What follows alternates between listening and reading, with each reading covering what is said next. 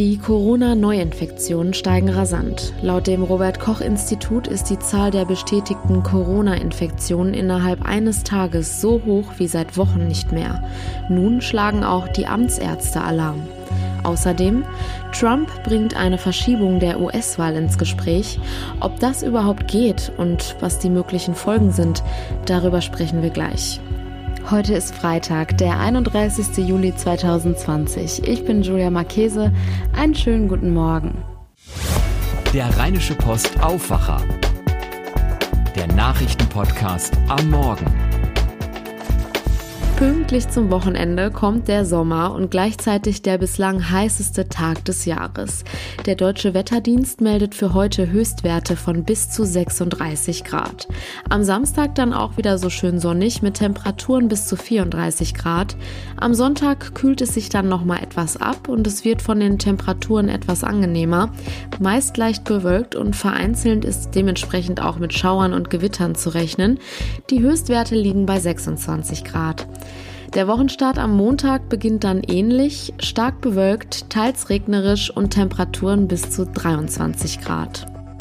Es ist irgendwie besorgniserregend. Das Robert Koch Institut meldet gestern Abend innerhalb eines Tages 902 neue Corona-Infektionen. Müssen wir jetzt so langsam mit der zweiten Infektionswelle rechnen?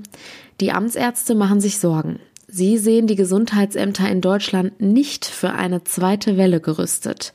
Clemens Kurt berichtet für die Deutsche Presseagentur. Clemens, also irgendwie blicke ich da ehrlich gesagt gar nicht mehr so richtig durch. Es wird doch eigentlich aktuell viel getan. Wenn man jetzt zum Beispiel an die zahlreichen Corona-Testzentren denkt, die gerade neu an den Start gehen. Warum die Sorge seitens der Amtsärzte? Testen ist das eine, aber die Infektionsketten nachverfolgen, das ist eine Heidenarbeit. Und je mehr positiv getestet sind, desto mehr Arbeit kommt auf die Gesundheitsämter zu. Das Personal reicht derzeit gerade mal so. Kommt die zweite Welle, bricht man zusammen, so die Befürchtung. Die Vorsitzende des Bundesverbands der Amtsärzte Teichert schlägt bereits Alarm. Sie fordert im Notfall schnelle Verstärkung. So soll kurzfristig ein bundesweites Freiwilligenregister aufgebaut werden. Das ist eine Art Jobbörse, die im Ernstfall Mitarbeiter Mitarbeiter vermittelt, die bereits geschult sind. Okay, und die große Sorge ist dann natürlich, wenn man sieht, dass die Zahlen weiter steigen? Genau, Abstandsregeln, Hygiene, Alltagsmasken, also die sogenannten AHA-Regeln, sehen immer mehr, immer lockerer.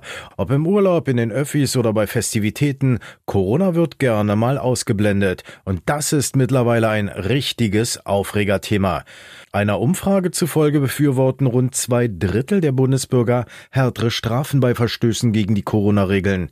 Allerdings auch ein Drittel ist dagegen. Und was bedeutet das jetzt konkret für uns? Ja, jeder sollte sich weiterhin am Riemen reißen, sonst laufen wir ganz schnell Gefahr, dass die Infektionszahlen aus dem Ruder laufen.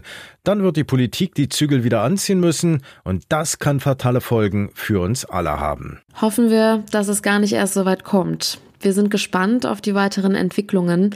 Vielen Dank. Vielleicht haben es gestern schon einige von euch mitbekommen. US-Präsident Donald Trump hat offen mit dem Gedanken an eine Verschiebung der US-Wahl gespielt. Dafür bekam er viel Kritik und das nicht nur von den oppositionellen Demokraten, sondern auch aus den eigenen Reihen der Republikaner. Bei einer Pressekonferenz rudert er nun zurück. Er wolle die planmäßige Wahl. Dennoch sieht Trump ein großes Problem bei der Briefwahl die aber Corona bedingt wahrscheinlich auch sein muss. Er fürchtet eine monatelange Auszählung. Tina Eck berichtet für die deutsche Presseagentur aus Washington. Nachdem Trump jetzt den Aufschub der Wahl in den Raum gestellt hat, fragt man sich ja schon, ob überhaupt die Möglichkeit besteht, sowas durchzusetzen. Äh, nein, kann er nicht. Äh, er will halt mal wieder einen Shitstorm lostreten und äh, das ist ihm ja auch gelungen.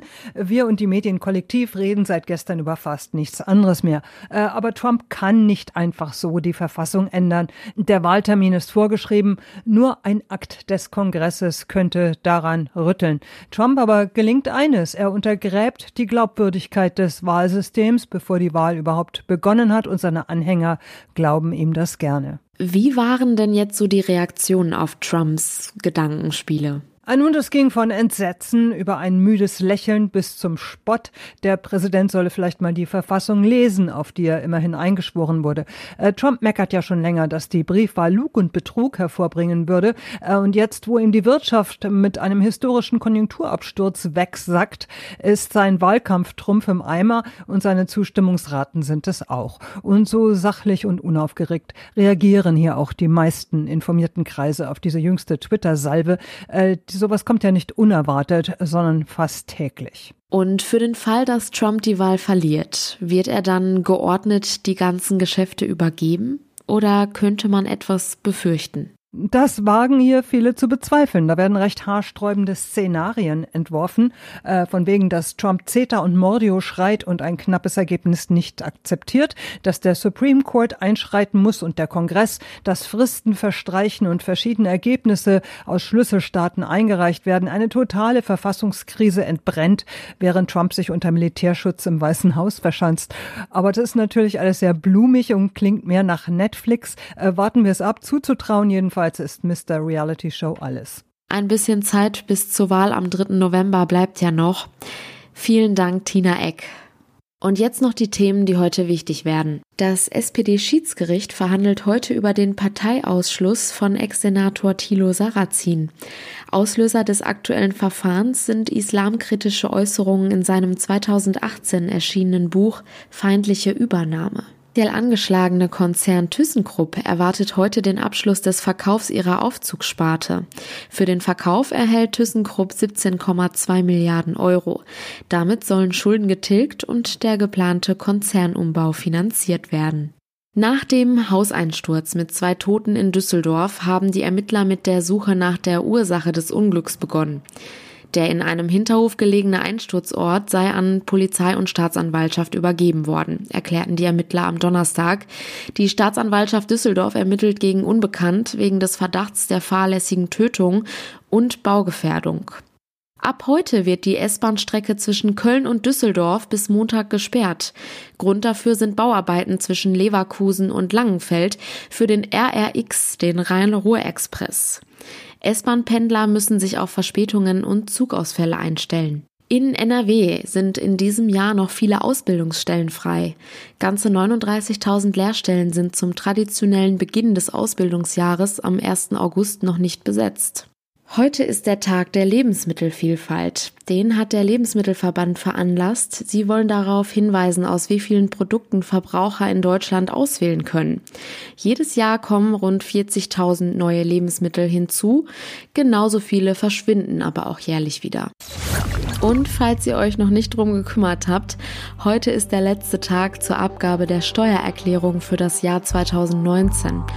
Aber keine Panik, bis heute kann auch im schlimmsten Fall eine Verlängerung beantragt werden. Das war der Rheinische Postaufwacher vom 31. Juli 2020. Wenn ihr Fragen, Kritik oder Anregungen habt, schreibt uns gerne an aufwacher.rp-online.de. Am Nachmittag gibt es wie gewohnt noch unser Aufwacher-Update. Mein Name ist Julia Marchese. Kommt gut ins Wochenende und genießt, wenn möglich, das schöne Wetter. Macht's gut. Ciao. Mehr bei uns im Netz www.rp-online.de